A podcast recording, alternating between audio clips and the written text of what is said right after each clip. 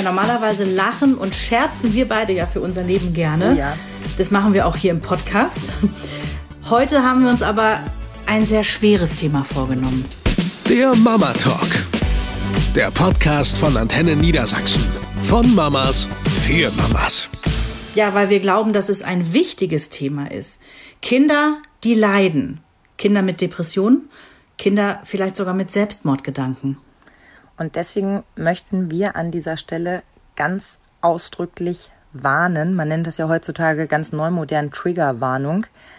Wenn das Themen sind, die euch nicht gut tun, dann sind wir überhaupt gar nicht böse, wenn ihr uns heute mal nicht hört.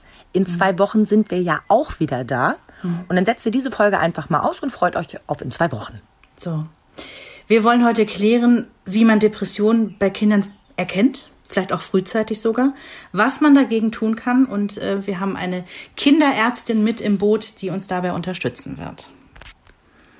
Also ich denke, dieses Thema gehört wirklich zu meinen Top drei Themen, über die ich überhaupt gar nicht sprechen mag. Das ist, weil, weil wir mitten im Albtraum einer jeden Mama, eines jeden Papas sind. Das Problem ist nur, nur wenn man nicht drüber spricht, ist das Problem nicht automatisch weg. Das ist immer sehr, sehr schade. Und mir ist schon klar, es gibt einen großen Unterschied, ob jemand den Gedanken ausspricht in jungen Jahren oder ob er es dann wirklich tut. Aber als Mama habe ich furchtbare Angst davor, dass ich diese Grenze irgendwie übersehe. Ja. Wenn Kinder leiden, das ist die große Überschrift heute.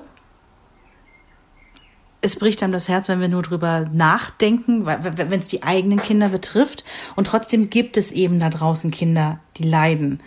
Und ich glaube, wir kommen gar nicht drum herum, so ein paar Zahlen zu nennen an der Stelle. Wir hatten das auch schon mal an anderer Stelle in einem anderen Podcast gemacht. Da waren wir nämlich auch schon erstaunt, dass ein bis zwei Prozent der Grundschulkinder schon depressive Züge oder Depressionen sogar haben können. Wenn wir weiter Richtung Teenageralter, Pubertät, Jugendliche gehen, sind das sogar drei bis zehn Prozent der 12- bis 17-Jährigen. Man muss dazu sagen, dass bei vielen nach drei Monaten schon wieder eine Besserung eintritt. Dass das sowas wie eine Episode ist und dann wieder besser wird.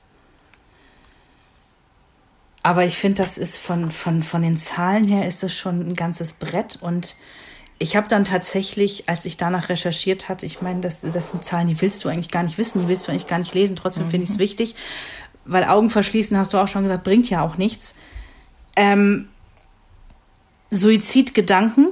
Jeder fünfter Jugendliche hat sie mal gehabt. Es gibt sogar Kinder unter zehn, die sie haben, aber die setzen sie eigentlich in der Regel nicht in die Tat um. Das machen dann eher die Jugendlichen. Und wenn wir jetzt von erfolgreichen, in Anführungsstrichen, das klingt so zynisch, Suizidversuchen sprechen, also von Selbstmorden bei Jugendlichen, da werden die 0- bis 19-Jährigen komplett zusammengefasst und es sind im Jahr immer um die 200. Das ist eine Zahl, die sogar relativ stabil war. Das ist der Zeitraum 2009 bis 2019, also ein recht großer Zeitraum. Und es ist mal knapp unter 200, mal knapp über 200, aber immer so um die Zahl. Und wenn man sich jetzt vorstellt, da sind 200 Familien im Jahr, wo das Kind sich umbringt, da fehlen mir dann gerade kurz die Worte.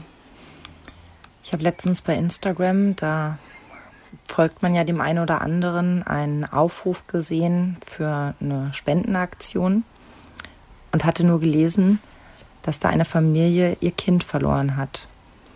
Und ich weiß nicht, das ist schon voyeuristisch, keine Frage, da einen weiter zu klicken und zu gucken, oh Gott, was ist denn da passiert? Und dann sehe ich dieses Bild und die Mama schreibt darunter, dass der Junge sich selbst das Leben genommen hat. Und alles, was vorher war, hier mal ein Geburtstagskuchen, Ja. hier mal so ein kleiner, ach Gott, heute ist so stressig, hier mal ein Eis, hier mal irgendwie Natur abfotografiert. Das war alles überschattet von diesem Moment. Und ich saß hier und ich kenne diese Frau nicht. Ich habe die noch nie getroffen. Ich weiß nicht, wie die lebt, wo die lebt, ja. Ich bin komplett in Tränen ausgebrochen, weil ich mir nichts Schlimmeres vorstellen kann, als dass du bis eben ein völlig normales Leben führst Ja. und dein Kind, aus welchen Gründen auch immer, der Meinung Ja. ist, dass dieses Leben nicht lebenswert sei. Ich kann mir fast nichts Schlimmeres vorstellen. Ich wollte die Geschichte eigentlich nicht erzählen, aber ich äh, mache es jetzt doch, weil es sich gerade richtig anfühlt. Das ist sieben Jahre her, siebeneinhalb sogar. Da habe ich einen Anruf bekommen von einem alten Schulfreund, mit dem ich damals so zu Abi-Zeiten richtig gut befreundet war. Und der sagte, pass auf, XY ist verschwunden. Das war mein bester Freund zu Schulzeiten. Wir hatten die letzten Jahre so ein bisschen den Kontakt verloren. Das war nur noch mal so ein Happy Birthday über Facebook, ne? Sowas halt. Aber den, den, den engen Kontakt hatten wir verloren, so weil das Leben dazwischen kam. Und ich sag, wieder ist verschwunden. Ja, der ist jetzt seit gestern weg und die Eltern machen sich wahnsinnige Sorgen. Und ähm, ja, dann kam ein paar Stunden später schon der Anruf, sie haben ihn gefunden. Er hat sich umgebracht. Das hat mir so den Boden unter den Füßen weggezogen, weil genau das, was du sagst, ich, das war ein Einzelkind, der kommt aus einem völlig behüteten Elternhaus, aus einem liebenden Elternhaus und ich habe die ganze Zeit, das ist auch jetzt siebeneinhalb Jahre später, ich verstehe das nicht. Ich verstehe nicht, wieso. Ich verstehe es nicht.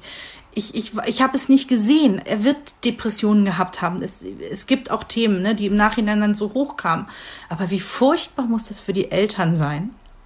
Die haben da ein Kind gehegt und gepflegt und ähm, geliebt. Und das nimmt sich das Leben. Genau das, was du gesagt hast. Das übersteigt mein, mein, das, das, da platzt mir der Kopf. Ich weiß nicht, wie ich das einordnen soll. Das ist der Albtraum jeder Eltern. Und ich habe der, der Mama von diesem Jungen, oder junger Mann war er damals ja dann schon, als er sich äh, das Leben genommen hat, ich habe der immer mal wieder Briefe geschrieben. Weil ich kannte die ja von früher, ne? So als Kind und Jugendliche kannte ich ja die Mama auch. Na klar, man geht da Äh, ein und aus. Und ich muss dir auch ganz ehrlich sagen, sie hat ihr einziges Kind verloren. Und ich bin mittlerweile ja dann auch Mama eines einzelnen Kindes gewesen. Also verstehst du, ich habe da so eine ganz blöde Parallele, die ich gar nicht ziehen wollte. Aber ich, ich habe mir so gedacht, mein Gott, wenn man mir mein einziges Kind nehmen würde, durch was auch immer, das wäre die Hölle. Und, und wir haben immer so einen ganz netten Austausch dann noch gehabt.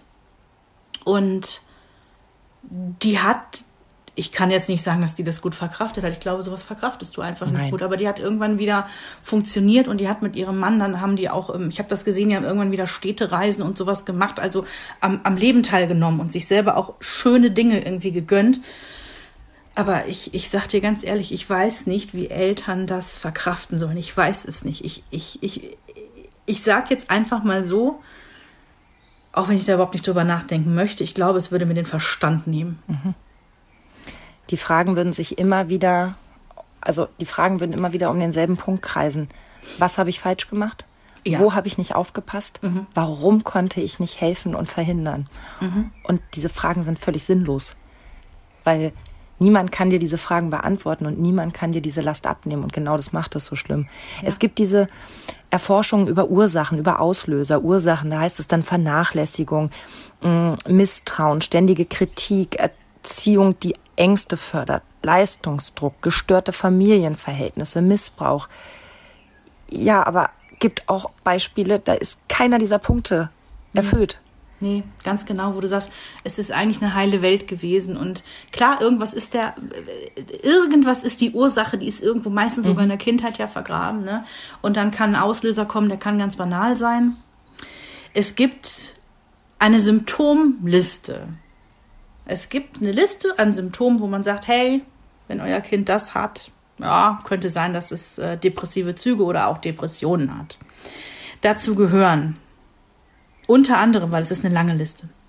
Konzentrationsprobleme, Leistungsabfall in der Schule, Zukunftsängste, Selbstkritik, Schlafstörungen, Isolation, also wollen nicht so rausgehen gerade, igeln sich ein bisschen ein, Schuldgefühle, Appetitlosigkeit kann das sein, auch so psychomatische Geschichten wie Kopfschmerzen, Bauchschmerzen, ja, bis eben hin zu Suizidgedanken, ähm, wo es dann relativ klar ist. Die anderen, die finde ich relativ random. Also sag mir ein Kind, was noch nie Schlafstörungen hatte, ja, oder was noch nie mal am Tisch saß und keinen Appetit hatte. Wie das jetzt mit den Symptomen und einer Depression bei Kindern und Jugendlichen zusammenkommt. Ob immer die ganze Liste vorhanden sein muss, wie es sich damit verhält, das wollen wir heute ein bisschen abschreiten mit einer, die es wissen muss. Hallo Inka. Hallo. Hallo. Magst du dich vielleicht einmal kurz vorstellen? Also wir, wir wissen, du bist Kinderärztin. Vielleicht sagst du einmal, weiß ich nicht, in ein paar Stichworten, wer du so bist im Leben. Genau, also ich bin ähm, Kinderärztin, ich arbeite in so einer mittelgroßen Klinik und ähm, außerdem bin ich Mama von drei Kindern und ähm, ja, viel mehr gibt es zu mir eigentlich nicht zu sagen, weil das sind schon zwei absolute Fulltime-Jobs. Aber absolut. Absolut. Ja, dass du das unter einen Hut bekommst, dafür schon mal ähm, wow, hast schon Orden verdient. ähm, Sabrina, du wolltest im Prinzip eigentlich mit, mit der Nachricht von Inka an uns einsteigen, ne? Ja, denn so ist das Ganze eigentlich mal entstanden. Das war im Juni, da hast du uns geschrieben, hallo ihr beiden. Ich bin Kinderärztin, wie ihr wisst, und mir brennt da was auf der Seele, was Corona aus unseren Kindern, speziell unseren Jugendlichen macht. Gerade am Wochenende hatte ich Nachtschicht und in zwei Nächten habe ich vier Kinder nach Suizidversuch behandelt. Ich schreibe das hier mit Tränen in den Augen, weil es so fürchterlich ist. Und ich saß hier und habe, glaube ich, 30 Minuten gebraucht, bis ich überhaupt ansatzweise eine Antwort zusammengetextet hatte. Und habe gesagt, ja, das ist ein Thema, über das niemand spricht, aus guten Gründen, mhm. weil das so furchtbar, furchtbar, furchtbar ist. Aber es ist ein so furchtbar wichtiges Thema. Und deswegen haben wir dich ganz tapfer gefragt, ob du mit uns darüber sprechen würdest. Und du hast direkt Ja gesagt.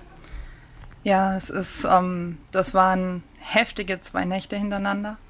Und das war einfach, das war so ziemlich die Spitze des Eisberges, wo das irgendwie alles so ein bisschen über mich hereingebrochen ist, weil das natürlich extrem viele Jugendliche in, innerhalb von so kurzer Zeit einfach waren. Mhm. Aber da ist irgendwie so klar geworden, wie stark das zugenommen hat. Ich war ähm, wegen meinem dritten Kind in Elternzeit und war praktisch Beginn von Corona bis 2020 in Elternzeit und habe dann bin dann ähm, 20, 20, 2021 so zum Jahreswechsel überhaupt erst wieder eingestiegen und habe daher diesen Anstieg, diesen seichten Anstieg, den es vorher schon gegeben haben muss, weil nichts verändert sich von heute nach morgen, mhm.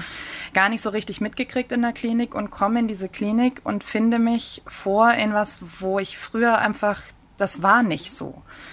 Da gab es das, ähm, ja, das gab es schon mal, die Jugendlichen, die sich da versucht haben, das Leben zu nehmen, die wir dann behandeln mussten.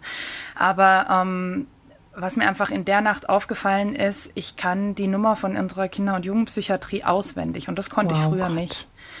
Und das ist einfach, es hat deutlich zugenommen und was es früher vielleicht zehnmal im Jahr gab, gibt es momentan, habe ich so das Gefühl, mindestens einmal die Woche wenn nicht sogar häufiger. Und das ist einfach was, da spricht keiner drüber. Und dann habe ich mir mal die Zahlen angeguckt, weil ich irgendwie mein Gefühl mal mit Zahlen belegt haben wollte. Mhm. Und bin dann über die wahnsinnig erschreckende Nachricht gestolpert, dass tatsächlich die Statistik sagt, die Suizide selber sind runtergegangen. Und da ist mir dann endgültig die Hutschnur geplatzt, weil natürlich, die, das glaube ich, dass die Statistik 20 bis 30 Prozent Rückgang der Suizide vermerkt in allen Altersgruppen schafft ja auch kaum mehr jemand, sich irgendwie heimlich um die Ecke zu bringen. Ist ja ständig jemand zu Hause. Ähm, aber die Versuche haben definitiv zugenommen von dem, was ich eben so sehe in der Klinik, gerade bei den Jugendlichen. Und ähm, das wird aber nirgendwo erfasst. Die Versuche gehen in keine Statistik ein. Krass. Und das hat mich einfach, es hat mich so wütend und verzweifelt gemacht, weil das, man lässt die Eltern damit auch völlig im Stich. Mhm. Und die wissen gar nicht, wie ihnen geschieht. Das ist ja nichts, was, ähm, worauf man in irgendeiner Form vorbereitet wird. Mhm. Ja? Du darfst dein Baby nicht schütteln, erzählt dir der Kinderarzt noch, wenn es ein guter ist, aber danach hört es auf. Und gerade mit den Jugendlichen, das ist einfach, das ist sowieso schon schwierig. Das ist auch insgesamt ein stigmatisiertes Thema weil das natürlich nicht die Jugendlichen aus heiterem Himmel trifft, sondern das sind natürlich meistens vorbelastete Jugendliche. Mhm. Und da ist ein großes, großes Stigma mit verbunden und ganz viel nicht hinsehen wollen, weil nicht sein kann, was nicht sein darf. Mhm. Und das macht die Situation für die Jugendlichen so wahnsinnig schwierig und im schlimmsten Fall eben tödlich. Äh, wenn ich einmal kurz nachfragen darf, also du hast meinetwegen Nachtdienst in der Klinik oder Spätdienst, wie auch immer, und dann kommt mit dem Rettungswagen ein Jugendlicher rein, der gerade einen Suizidversuch begangen hat. Dann ist ja wahrscheinlich erstmal Notfallmedizin angesagt. Ne? Also da geht es ja ganz, da geht es nur darum, das Leben jetzt erstmal zu retten. Genau, wobei man sich das nicht so dramatisch, also da sind wir jetzt nicht im Emergency Room oder so, das ist meistens okay. relativ banal. Das sind eben häufig sind Jugendliche, die irgendwas eingenommen haben in suizidaler Absicht, irgendwelche mhm. Medikamente versucht haben überzudosieren. Ich sage immer ähm, scherzhaft, aber ist es eigentlich gar nicht lustig. Da gibt es die, die gut recherchiert haben und die, die halt schlecht recherchiert haben. Ähm, die meisten recherchieren Gott sei Dank relativ schlecht und kommen dann mit ähm, ja, banalen, sag ich jetzt mal, Überdosierungen von Medikamenten, die ihnen nicht gefährlich werden können. Ah. Mhm. Ja, und dann ist eben nur noch die Frage, das abzuklopfen, inwieweit könnte das Probleme machen, inwieweit müssen wir die Jugendlichen vielleicht überwachen für eine gewisse Zeit, weil es vielleicht dann doch die ein oder andere Verschiebung machen kann. Und inwieweit können wir die eben direkt an die Kinder- und Jugendpsychiatrie weiterleiten, ähm, um da eben eine Behandlung einzuleiten. Mhm. Ähm, das ist eigentlich so der Hauptjob. Selten ähm, kommt es mal vor, dass die tatsächlich, ich sage mal, wie gesagt, gut recherchiert haben und dann auch Mengen eingenommen haben, die wirklich lebensbedrohlich sind, wo wir dann wirklich intensiv medizinisch eingreifen mhm. müssen. Kommt aber schon vor. Gott sei Dank nicht so häufig. Was ich mich nämlich gefragt habe, und eigentlich hast du es ein Stück weit schon beantwortet, also da ist, da ist das Leben, was meinetwegen in Gefahr war, weil eben doch eine beträchtliche Menge an was auch immer eingenommen wurde. So, dann habt ihr das Leben gerettet. Der Patient ist stabil. Und dann habe ich mich gefragt, was kommt dann? Also klar, die Eltern ähm, müssen irgendwie ne, benachrichtigt werden, mit denen wird wahrscheinlich gesprochen. Und dann wird der Patient nach Hause entlassen oder geht das immer über eine, eine psychologische Betreuung dann? Das geht immer über eine psychiatrische Betreuung. Also die gehen eigentlich immer entweder ähm, ambulant beim Psychiater vorbei, wenn der Psychiater dann tatsächlich sagt, okay, gut, er ist jetzt nicht mehr akut gefährdet, sich mhm. selbst nochmal zu versuchen, das Leben zu nehmen. Dann ähm, lassen die die auch wieder nach Hause, aber das ist in den seltensten Fällen der Fall. Ähm, das meistens ist es tatsächlich so, dass die von uns aus dann in eine stationäre Betreuung für eine gewisse Zeit gehen, um da dann eben die akute Suizidalität erstmal ein Stück weit in den Griff zu bekommen. Das ist oft nicht ganz so einfach und wir haben tatsächlich auch immer wieder ähm, Jugendliche dabei, die Wiederholungstäter sind und dann mhm. ähm, nach kurzer Zeit auch wiederkommen. Ich hatte ähm, ein Zitat gelesen, das mich so verunsichert hat, und zwar hier der Sprecher vom Berufsverband der Kinder- und Jugendärzte. Der hat gesagt, in den Jugendpsychiatrien und Kinderpsychiatrien, da findet momentan eine Triage statt. Wer nicht direkt suizidgefährdet ist, sondern nur in Anführungsstrichen eine Depression hat, der kann nicht aufgenommen werden. Ja. Wow. Das haben wir auch relativ häufig momentan. Das ist natürlich nicht immer die Regel. Und wir setzen immer alles dran, dass auch ähm, den Jugendlichen geholfen wird, die jetzt nicht total akut suizidal sind, aber das sehen wir momentan auch, dass die so überlastet sind, dass wir teilweise dann als absolut normale Klinik, ja, wir sind keine, wir haben keine Psychosomatik, wir sind keine psychiatrische Klinik. Wir sind eine ganz stinknormale Kinderklinik und trotzdem haben wir oft die Jugendlichen mit ähm, schwersten ähm, psychiatrischen Störungen dann bei uns stationär liegen, hm. weil die einfach nicht gesund genug sind, um nach Hause zu gehen, die Eltern völlig überlastet sind und das zu Hause nicht klappen würde, hm. aber die Psychiatrie keine Aufnahmekapazität hat und dann müssen wir tatsächlich diese Kinder oder dann, wir machen das, wir müssen nicht, natürlich könnten wir sagen, tja, Pech gehabt, aber das liegt jetzt nicht in unserer Natur. Ja. Ähm, dann haben wir die oft einfach nächtelang da liegen und versuchen halt mit Mitgefühl und dem bisschen, was wir dann doch können, was Gott sei Dank nicht ganz so wenig ist, den Jugendlichen irgendwie beizustehen und die da durchzubringen durch ihre schwere Zeit. Und da geht es nicht nur um Depressionen, da geht es auch um Angststörungen, Zwangsstörungen. Also da ist die Breite ganz groß. Auch zum Beispiel die Essstörungen mhm. haben wir deutlich häufiger bei uns auf Station inzwischen, weil einfach keine Kapazität da ist, weil die wochenlang darauf warten, dass sie einen, also einen Therapieplatz bekommen. Und ähm, wer halt schon nur noch ganz knapp wiegt, der hat nicht wochenlang Zeit. Mein Gott. Jetzt mhm. kommen diese jungen Menschen bei euch an und es ist klar, die haben sich, wo auch immer, das ist sowas, was mich auch so umtreibt, wie kommen die an so Zeug? Also ich glaube, bei uns gibt's Aspirin und alles andere kannst du irgendwie an einer Hand abzählen, wofür ich ein Rezept gebraucht habe, was noch im Haus ist. Also vielleicht mal irgendwas ähm, Bronchialhusten, ja, wo man so ein Spray hat, wo ich mir denke, da kann ja nicht viel passieren. Wie, wie kommen die an das Zeug, frage ich mich. Aber okay, jetzt werden die bei das euch sind unterschiedliche tatsächlich. Ja? Die kommen, entweder holen sich selbst aus der Apotheke was, ähm, aber die meisten würden dann zum Beispiel, also ich muss es genauso ernst nehmen. Es ist, also das ist immer so das, was man so verkennt. Selbst wenn ein Jugendlicher einfach nur eine Flasche irgendwelchen Hustensaft trinkt, aber das in suizidaler Absicht tut, so lächerlich das jetzt auch klingen mag, mhm. und man dann sagt, naja, komm, da kannst du dir nur wirklich nichts mit tun, dann muss ich trotzdem den Versuch wahnsinnig ernst nehmen, auch wenn die Umsetzung schlecht recherchiert ist. Jetzt kommen die bei dir an und ein paar Fragen, ich habe vorher gar nicht drüber nachgedacht, dass du die Antwort ja kennst, weil ein paar Fragen müsst ihr ja stellen. Also, was hast du genommen? Wo hast du das herbekommen? Also, oder lasst ihr die einfach erstmal ankommen und hofft drauf, dass sie alleine erzählen, was vorgefallen ist? Also in der Regel kommen die zu uns und wir ähm, wissen schon, was sie genommen haben, weil in der Regel irgendjemand die Tabletten zum Beispiel gefunden hat, die Box, die leere, oder sie haben sich jemandem anvertraut. Die kommen ja seltenst tatsächlich und keiner weiß so wirklich, was passiert ist. Das mhm. gibt es, wie gesagt, auch, aber das sind häufig dann die schwierigeren Fälle, die auch wirklich schwerwiegender verlaufen. Ähm, meistens kommen sie, weil sie eben irgendjemandem was erzählt haben und derjenige dann gesagt hat, du, ähm, das geht so nicht, jetzt kommst mal mit und wir gehen in die Klinik und wir gucken jetzt mal. Und dementsprechend wissen wir relativ schnell schon, was die genommen haben oder wo das Problem ist, wie die es versucht haben.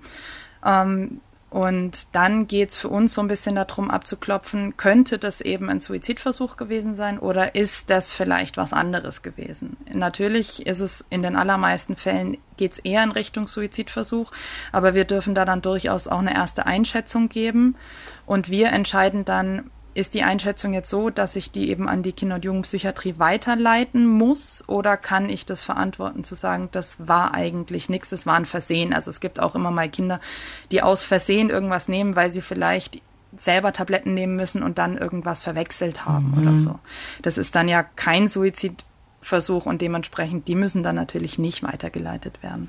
Ich kenne es aus Gesprächen, ähm, weiß ich nicht, die man so aufgeschnappt hat, wenn es irgendwann mal um, um Selbstmord und Selbstmordversuche ging.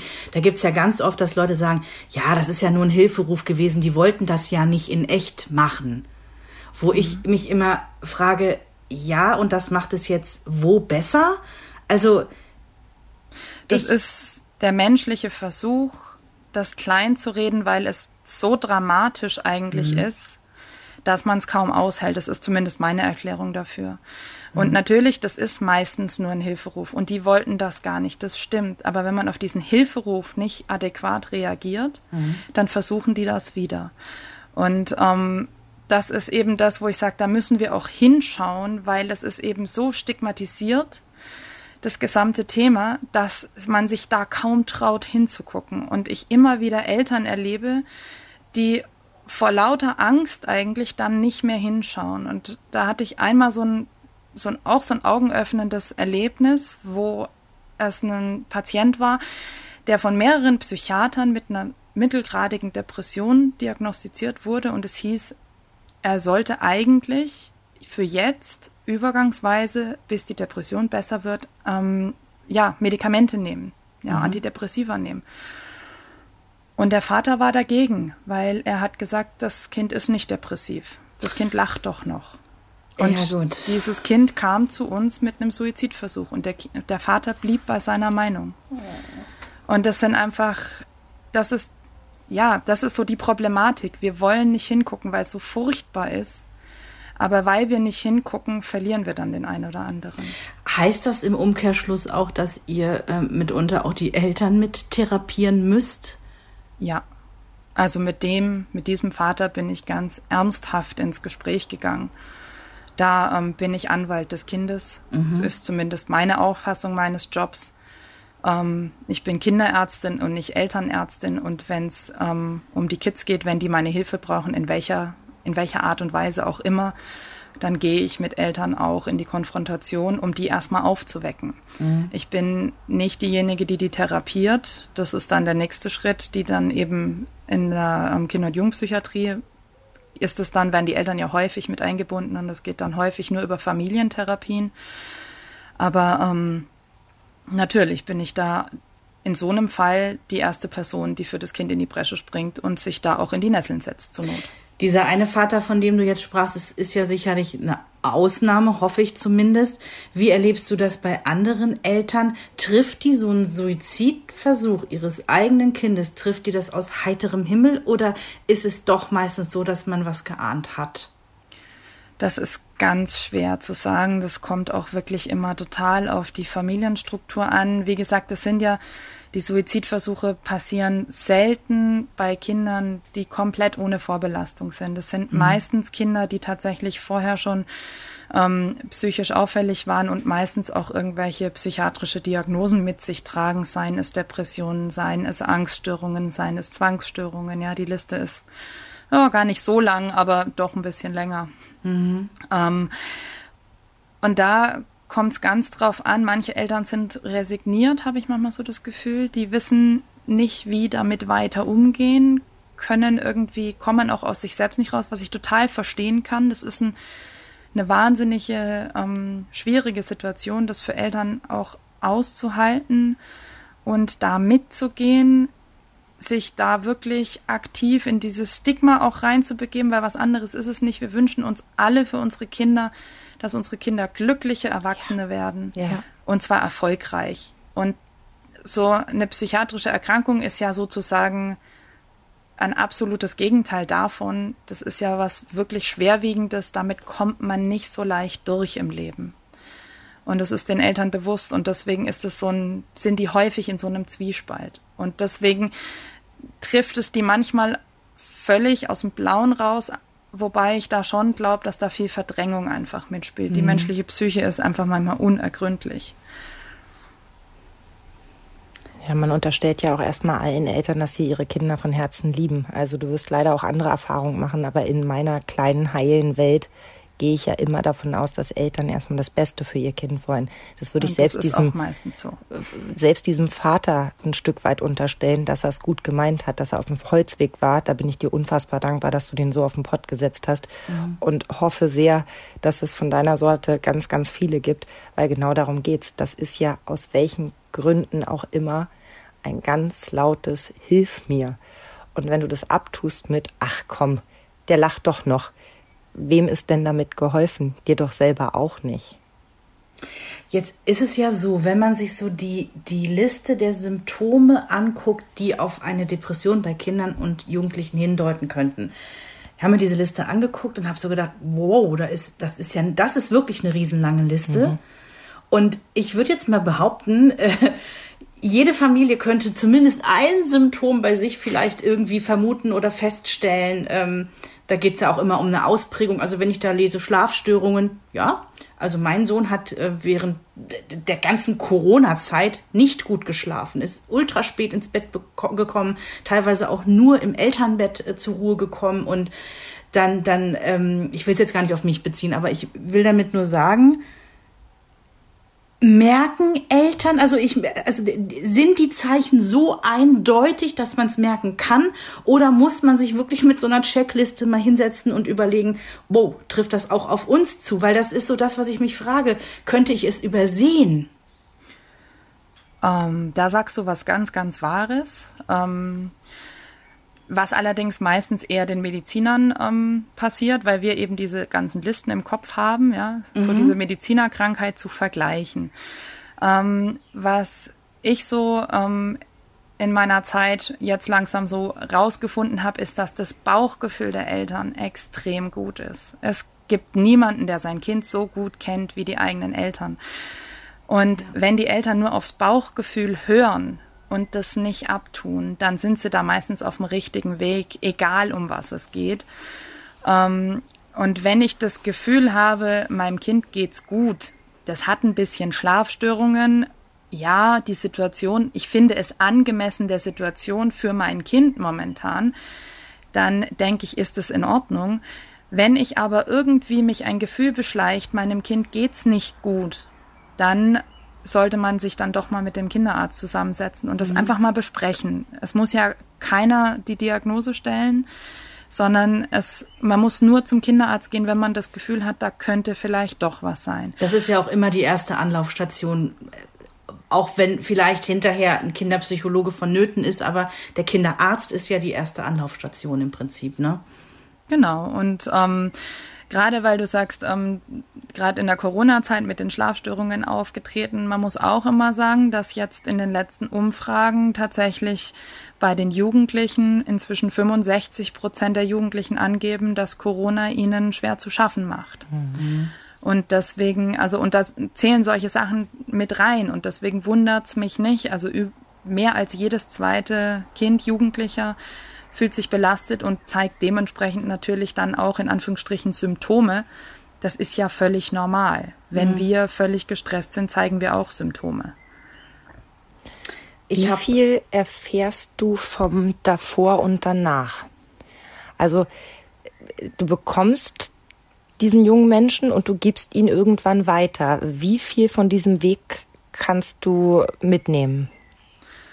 Kommt ein bisschen drauf an. Es gibt manche, ähm, die öfter bei uns aufschlagen, auch aus unterschiedlichen Gründen. Da kriegt man ein bisschen mehr von mit. Allerdings ist das dann eher ein bisschen die traurige Geschichte, weil wer öfter aufschlägt, der hat sein Problem halt nicht gelöst. Hm. Und da drücken wir dann jedes Mal die Daumen, dass die Pubertät bitte aufhört, bevor demjenigen was passiert. Und ähm, bei ganz vielen ist es allerdings so, dass wir die weiterleiten und dann nichts mehr mitkriegen von denen. Und das ist so ein bisschen ein schwarzes Loch, in dem mhm. die verschwinden. Aber das gehört mit zu unserem Job. Das ist einfach so. Ich hatte nämlich, und das war meine Frage, die ich äh, habt und, hatte, und die geht so in diese Richtung mit rein. Ich hatte gelesen, dass gerade bei Jugendlichen Depressionen auch oft was Temporäres sind. Ne? Also, dass irgendwie, weiß ich nicht, bei den meisten sogar nach drei Monaten schon eine Besserung eintritt. Ähm, Heißt das dann, wenn bei einem Jugendlichen eine Depression auftritt und nach drei Monaten ist alles wieder gut, dann muss man sich auch nicht weiter drum kümmern, dann kann man das abhaken unter, ist halt Pubertät, war halt jetzt Kacke, aber jetzt ist wieder gut? Jein, ich würde es immer weiter beobachten. Mhm. Ja, ich würde immer gucken, aber natürlich sind, ich würde nicht sagen, Depressionen selber treten unbedingt bei den Jugendlichen häufig auf, Natürlich ist es eine häufige Diagnostik bzw. Diagnose, die die Jugendlichen haben, aber es ist eher so, dass die Symptome einer Depression, der Symptome einer Pubertät sehr ähnlich sind. Ja, also mhm. gerade die Gereiztheit, ähm, die Schlafstörungen, da braucht man keine Depression als Jugendlicher und hat das trotzdem. Das macht noch keine Depression aus. Deswegen ist eine Depression immer was, was sehr altersspezifisch verglichen werden muss. Und mhm. ähm, das ist wirklich was, was in die absoluten Profihände gehört. Deswegen, weil es nicht so einfach zu trennen ist von der normalen Pubertät und eben ja, die normale Pubertät versus eben dann wirklich eine Depression. Das ist nicht so einfach. Das traue ich mir persönlich zum Beispiel auch nicht zu. Ich habe so ein Bauchgefühl, mhm. wenn ich mir die Jugendlichen so angucke. Ich habe so eine Idee, in welche Richtung das gehen könnte. Ich habe auch so ein bisschen einfach ein Bauchgefühl, wenn mir Eltern gewisse Dinge erzählen, dass ich sage, oh, das hört sich jetzt aber dann doch ein bisschen viel an. Das hört sich nicht mehr ganz normal an, aber ähm, ich würde mir niemals anmaßen, die Unterscheidung zu ähm, tatsächlich zu stellen. Da habe ich einfach nicht die Expertise zu.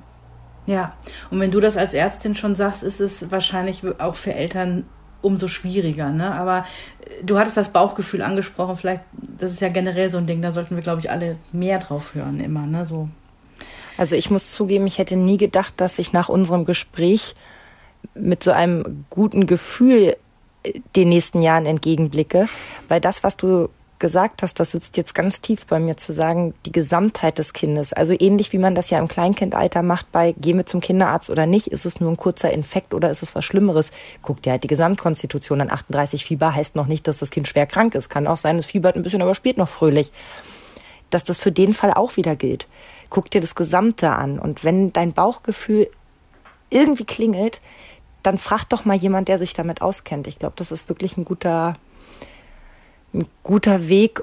Und weil was mir so Angst macht, ist, ja, ich habe gelesen, erst ab einem gewissen Alter steigt es eben an mit der Suizidrate bei Kindern und Jugendlichen. Und du sagtest ja eben auch, lass diese Pubertät vorbei sein, damit sie wieder in Spur kommen, in, mhm. in der Hoffnung.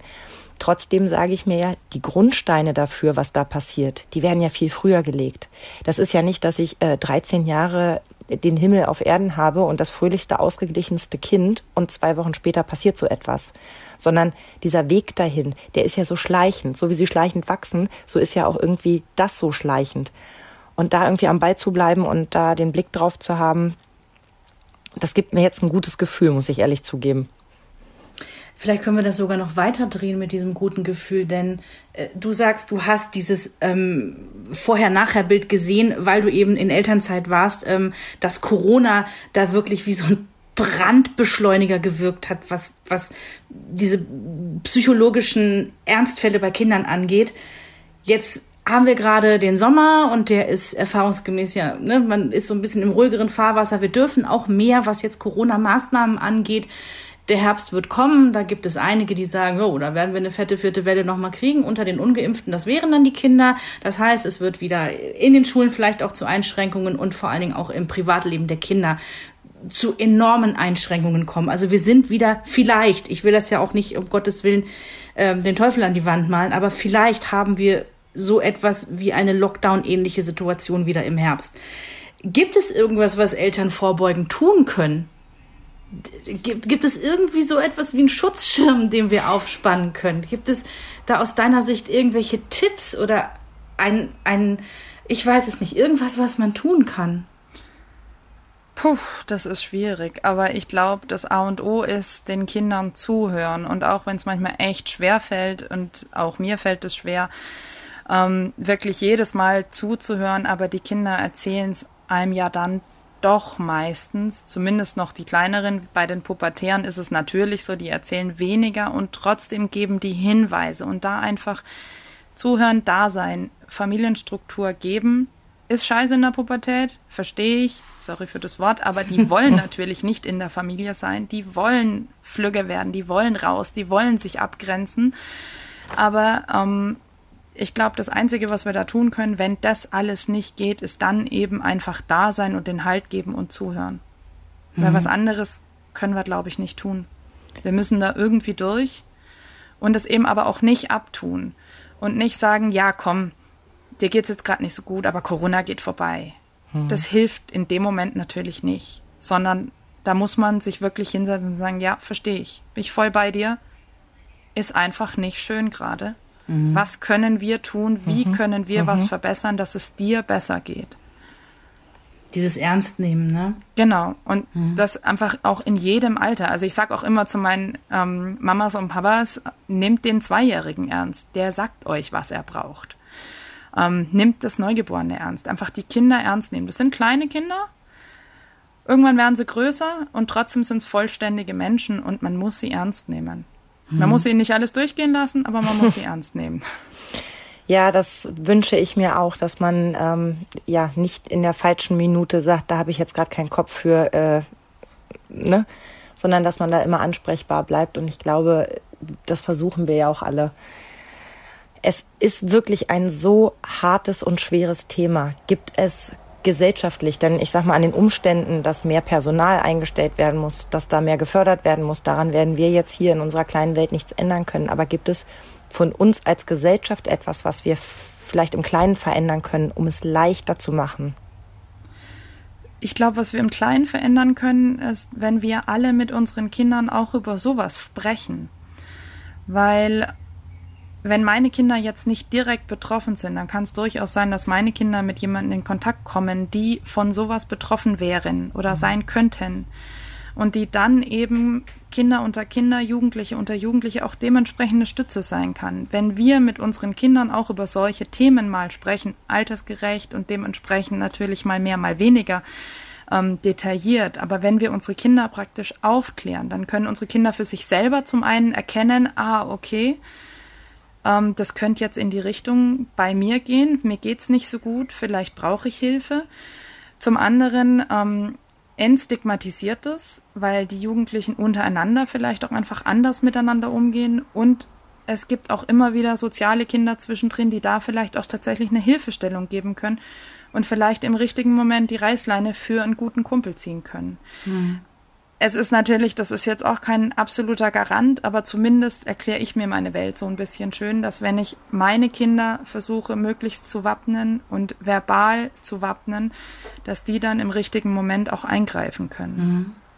Und es geht so ein bisschen auch in diese Richtung, was du auch gesagt hast mit der Entstigmatisierung, dass man irgendwann nicht mehr vertuschen muss, dass man eine Psychotherapie macht, weil es einem aus welchen Gründen auch immer nicht gut geht und man da was ändern möchte und ähm, dass das im Prinzip wahrgenommen wird wie, hey, ich habe mir gerade den Arm gebrochen, deswegen trage ich jetzt einen Gips, ähm, dass das genauso normal und ja, wenig schambehaftet sein kann. Genau, und dass mhm. es nicht immer, dass nicht immer das, ähm, das auffällige Kind, also ganz im Ernst, passiert mir auch, aber die meisten werden beim auffälligen Kind erstmal denken, oh, was ist denn das für ein Elternhaus? Ja. Da müssen wir weg von. Da müssen wir ganz, ganz dringend weg von. Ja. Es liegt nicht an der alleinerziehenden Mutter, es liegt nicht an den getrennten Eltern und es liegt sicherlich nicht am Migrationshintergrund. Das sind oft viel, viel, viele andere Dinge, die noch dazukommen. Ja. Aber ich, das, was du sagst, ist ähm, jetzt nicht nur bei Suizid oder, oder wirklich schwersten Depressionen äh, bei Kindern äh, wichtig, sondern ich habe eine sehr gute Freundin, die hat zwei Kinder. Das ältere davon läuft wie auf Schienen. Ne? Also alles wunderbar, alles super. Das wohlerzogenste, liebste Kind. Der zweite, der kam auf die Welt und ähm, der hat mit Schreien, und zwar wirklich ähm, per Definition im Schreikind, hat er sofort klar gemacht, nö, also ich, ich bin null kompatibel und äh, passe mich nicht an. Und er ist mittlerweile ähm, in der Grundschule angekommen und er hat jetzt ich sage endlich deswegen, weil die haben jahrelang ja mit dem alles gemacht. Ja, die waren auch beim Kinderpsychologen sonst wo und sie haben jetzt immerhin mal eine Diagnose, die lautet ADS und ähm, in, in, einer so schweren Form, dass er auch jetzt schon ähm, äh, Medikinet, also ein, ein Medikament bekommt, das ihm ein bisschen besser hilft, fokussiert zu bleiben und sonst was. Was ich eigentlich sagen will mit dieser Geschichte ist, dass meine Freundin sich immer so schämt, mhm. dass egal ob es in, im Kindergarten war oder in der Schule, die anderen Eltern gucken, man hat immer dieses unangepasste Kind, das wirklich laut ist und auch viel schreit und auffällig ist. Und sie sagt immer, wenn ich den Großen nicht hätte, um zu sagen, hier guckt mal, wir können auch anders, ne? Der ist gut geraten. Also das ist jetzt ein bisschen überspitzt dargestellt, aber ich kenne diese Scham. Ich kenne das von ihr und das ist auch nicht okay, weil das, die sind das Gegenteil von einem prekären Elternhaus. Das sind absolut sich kümmernde, geduldige, tolle Eltern. Ja, und trotzdem haben die halt ein Kind, was auf den ersten Blick, wo du sagen kannst, wow, was ein schlecht erzogenes Kind. Ne? Also klar, wenn man die nicht kennt, denkt man das dann vielleicht. Genau, und das liegt uns, also es ist zumindest meine Erfahrung, es liegt dann häufig auch schnell mal auf den Lippen. Ja. Mhm. Dass man das dann auch thematisiert und dann wird sich dann doch irgendwie das Maul zerrissen. Mhm. Und das ist gerade eben, also das tut uns allen in keinster Form gut. Und bei manchen Themen kann das halt wirklich richtig, richtig böse sein. Mhm. Ich bin froh, dass wir das heute miteinander getan haben, dass wir laut darüber gesprochen haben, dass es Depressionen, Suizide und alles, was dazugehört, auch bei Kindern und Jugendlichen gibt dass wir unsere Kinder an die Hand nehmen müssen, ihnen zu erklären, dass es diese Dinge gibt und dass es da Hilfe gibt und dass wir immer für sie da sind, selbst wenn sie die ekligsten, nervigsten Pubertiere sind. Mhm. Und ich bedanke mich ganz, ganz herzlich, Inka, dass du uns da mitgenommen hast und frag mich, ich weiß, du hast wenig Zeit, weil du hast ja zwei Fulltime-Jobs. Mhm. Aber wenn wir noch so Fragen hätten, wir hätten ja jetzt so eine ganz tolle Kinderärztin an der Hand, dürfen wir uns doch bestimmt noch mal melden. Naja, natürlich. ich wünsche ja. dir, dass du weiterhin so fröhlich und so offen bleibst, dich für deine Kinder einsetzt und zwar für alle deine Kinder, beruflich und privat. Und das war ja wirklich augenöffnend heute. Vielen, vielen Dank. Danke dafür, liebe Inka. Ich danke euch, ähm, dass ich hier dabei sein durfte und dass ich darüber mal mit euch sprechen durfte, weil mir das so wahnsinnig wichtig ist, dass die Leute das einfach mitkriegen und dass die Leute davon wissen. Also bitte mhm. auch an alle, die es gehört haben, weitererzählen. Wir müssen da einfach zusammenhalten unter Eltern. Das danke. ist so wahnsinnig wichtig. Ja. Ja. Tausend Dank und für dich alles Gute, ja? Ja, danke schön. halt, halt, stopp!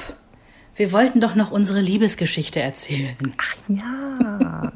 Weil sie einfach zu schön ist. Und das Spannendste ist ja jetzt, wir haben ja im Vorfeld schon festgestellt, dass wir vermutlich einen anderen Zeitpunkt jeweils haben, wo wir denken, dass wir uns zum ersten Mal gesehen haben, ne? Ich bin so gespannt. Also vielen, vielen Dank nochmal. Die Frage kam ja von euch im Zuge unserer hundertsten Folge, 100 Fragen zur hundertsten Sendung.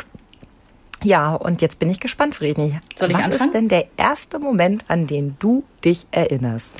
Es war 2006 und es war im Oktober.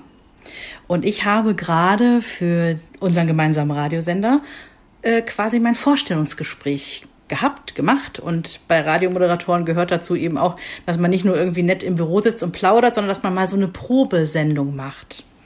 Und die ist natürlich nicht direkt zur Primetime, tagsüber bei Tageslicht, sondern diese neuen, die sich vorstellen, die steckt man dann erstmal in die Nacht. Also habe ich von Mitternacht bis 5 Uhr morgens eine Sendung gemacht, eine Probesendung. Und ich muss euch, glaube ich, nicht sagen, dass mir derart der Stift gegangen ist. Ich war nervös. Ich habe, naja, ich glaube, ich habe nicht vor Nervosität gekotzt, obwohl das auch äh, mir ähnlich sehen würde, weil ich bin so jemand. Aber ich war ultra aufgeregt. Also ihr müsst euch vorstellen, da ist dann ein riesiges Studio, das quasi so groß ist wie ein Raumschiff mit acht Milliarden Reglern und die kennt man ja alle noch gar nicht und die Technik ist einem nicht vertraut und dann muss man noch reden. Ja, es war eine aufregende Nacht für mich. Und ich hatte technisch ein paar Fragen, aber es war natürlich niemand da, den ich hätte fragen können. Und die erste Person, die am nächsten Morgen dann den Sender betreten hat, das muss so gegen, weiß ich nicht, 4 Uhr irgendwas gewesen sein, das warst du, Sabrina. Und ich dachte mir so, oh mein Gott, da kommt mein rettender Engel. Da kommt diese nette Kollegin. Und die spreche ich jetzt einfach an. Und oh mein Gott, war die nett. Die ist sofort zu mir ins Studio gekommen, obwohl die morgens sicherlich noch kein Wort mit irgendwem gewechselt hatte, weil es war 4 Uhr irgendwas. Und du bist sofort mit mir ins Studio gekommen und hast mir gesagt, ja, das geht so und so. Da musst du hier den und den drücken und dann kannst du den einfach rauslöschen. Und ich dachte mir so, oh mein Gott. Und sie hat mir ganz einfach eben die Lösung gezeigt für mein Problem. Und ich wusste, das war Liebe auf den ersten Blick. Die ist einfach toll. Die ist nett, die ist sympathisch, die ist unkompliziert. Und um 4 Uhr morgens kann ich die schon um einen Gefallen bitten. Oh Gott, und ich habe Angst, dass du jetzt unsere Freundschaft beendest, wenn ich dir sage, ich kann mich nicht mal erinnern. Oh, unfassbar geil, ja.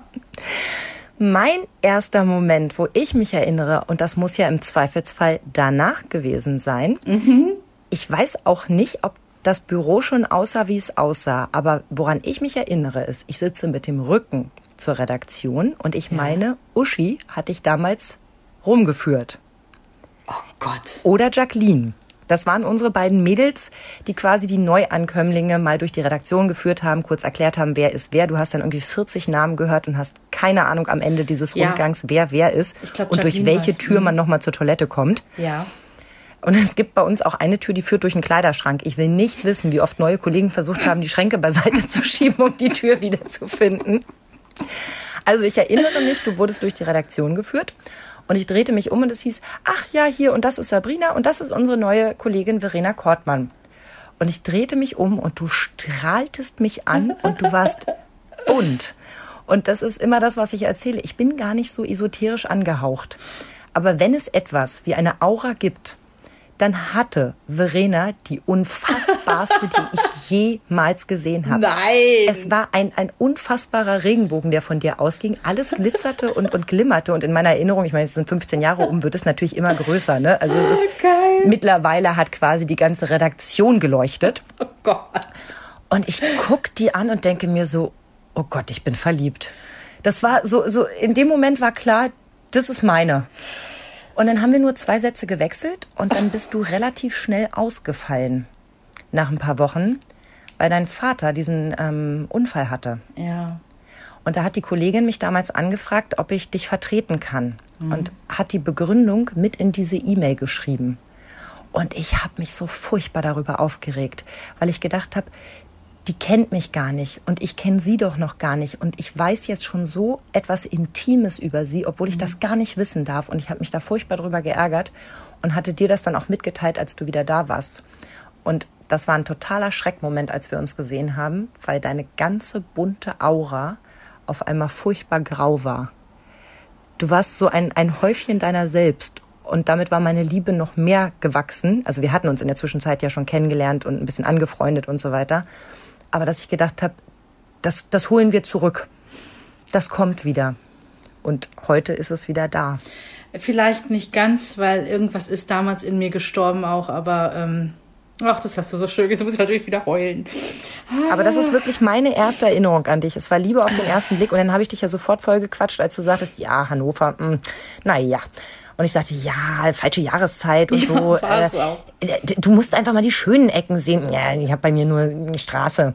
Ja, ich, du hast doch ein Fahrrad. Ja, habe ich. Ja, dann hole ich dich mal ab und dann fahren wir wohin. Und dann Ach, sind schön. wir in die Pampa gefahren. Und vorher sind wir an die Tankstelle gefahren und haben Alkopops eingekauft. Das weiß Genau, ich noch. das war noch voll angesagt, bevor die böse wurden. Und dann sind wir mit einem Körbchen voll, du hattest ja dieses wahnsinnig schöne äh, Fahrradkörbchen. Ja, dieses Holland- Körbchen dem- voll ähm, auf eine riesige Wiese gefahren mit meinem damaligen Freund, jetzt Mann, und haben uns da auf eine Decke gehauen und hatten so schnell einen Sitzen, Ja. dass wir nur noch gekichert haben und irgendwann stellen wir beide fest, wir müssen mal auf Toilette. Wir müssen ganz dringend zusammen in die Büsche. Mhm. Aber hier ist weit und breit nichts. Und dann sind wir kichernd in die Büsche und an, ab dem Tag war klar, wir beide forever ever Ah, Das ist was fürs Leben. das ist was fürs Leben. Wenn man zusammen in die Büsche gegangen ist, Mädels, das wisst ihr, oder?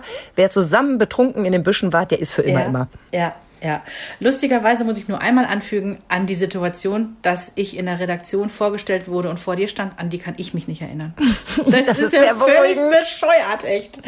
Ja, ach, wie Das Tolle schön. ist, dass wir in den letzten 15 Jahren wirklich unglaublich viele neue Erinnerungen geschaffen haben. Und zwar, ähm, ja, sicherlich auch ein paar harte, aber vor allem unglaublich viele schöne. Und Ja. auch die, die wir durchgestanden haben, die Sachen, die haben uns ja eigentlich nur viel, viel enger zusammengebracht. Ja.